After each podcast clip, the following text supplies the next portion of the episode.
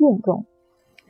大概是李鸿章吧，在出使的时候到处英国大受招待，有一位英国的皇族特别讨好，亲自表演网球赛，以娱嘉宾。我们的特使领顶袍挂的坐在那里参观，看得眼花缭乱。那位皇族表演完毕，气咻咻然，汗涔涔然，跑过来问大使表演如何。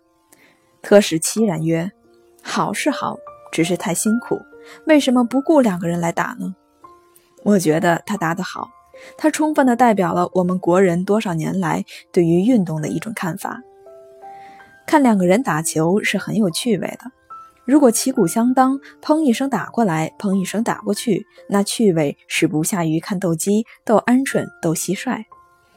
人多少还是有一点蛮性的遗留，喜欢站在一个安逸的地方看别个斗争，看到紧急处，自己手心里冷津津地捏着两把汗，在内心处感到一种轻松。可是自己参加表演，就犯不着累一身大汗，何苦来哉？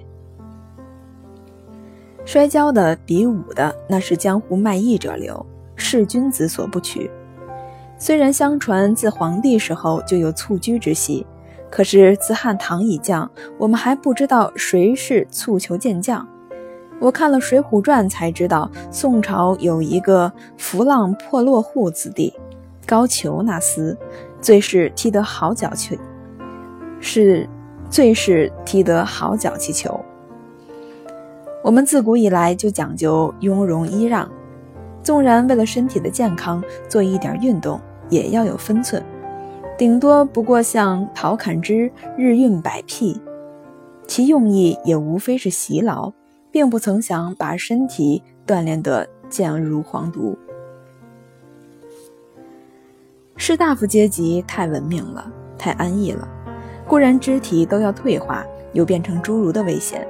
肩不能担担，手不能提篮，又变为废物的可能。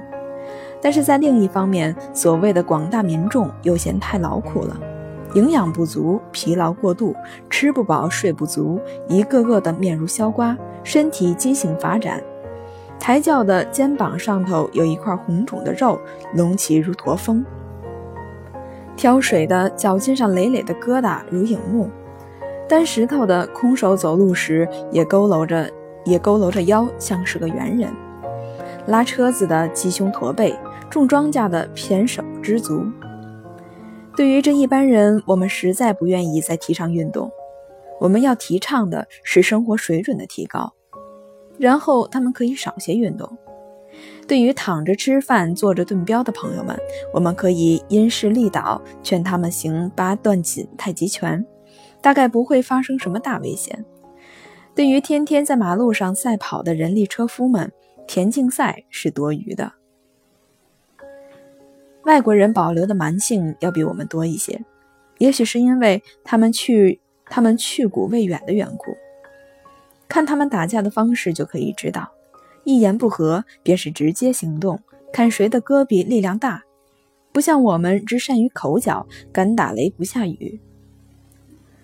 外国人的运动方式也多少和野蛮人的方式有些关联。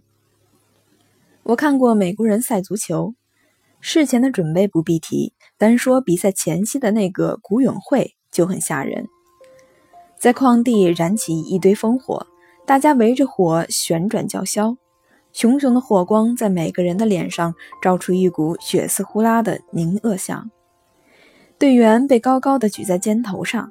像是要去做出祭凶神的牺牲，只欠一阵阵咚咚的鼓，否则就很像印第安人战前的祭礼了。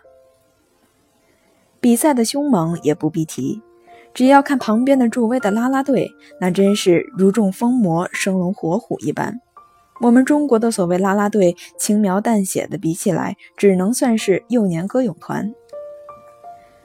再说指标枪。那不是和南非野人打猎一模一样吗？打拳那更是最直截了当的性命相扑。可是我说这些话，并不含标褒贬的意思。现在的外国人究竟不是野蛮人，他们很早的就在运动中建立起一套规矩，抽象的叫做运动道德。我们中国人素来不好运动，可是，一运动起来就很容易口咬足踢，连骂带打了。美国学校的球队训练员是薪级最高的职位，如果他能训练出一队如狼似虎的队员，在运动场上建立几次朱勋，他立刻就可以给学校收很大的招来的功效。所谓大学，即是一座伟大的运动场附设一个小小的学院。把运动当做一种霓虹广告，在外国已被人诟病，在中国某一些学校里仍然不失其为时髦。学校里体育功课不可少，一星期一小时，好像是纪念性质。一大群面有菜色的青年总是可以挑出若干彪形大汉。工艺在中国算是特殊的膳食，食蚁在外国不算严格的训练。自然都还相当茁壮，伸出胳膊来，一连串的突出的肉腱子，像是成像是成串的陈皮梅似的。再适宜一身鲜明的服装，相当的壮观。可惜的是，这仅仅是样品而已。这些样品能滋生出更有价值的样品，锦标、银杯。没有锦标银杯，校长室和会客室里面就太暗淡了。有人说，人的筋肉骨骼的发达是脑筋发达成正比的。就整个民族而言，也许是的；就个人分别而言，可是例外太多。在学校里，谁都知道，许多脑力过人的人，往往长得像是一颗小蹦豆。好多在运动场上打破纪录的人，在智力在智力上并不常常打破纪录，除非是偶然的破留校年数的记录。还有一层，运动和体育不同。由之体格健壮与飞檐走壁不同，体格健壮是真正的本钱，可以令人少生病多做事。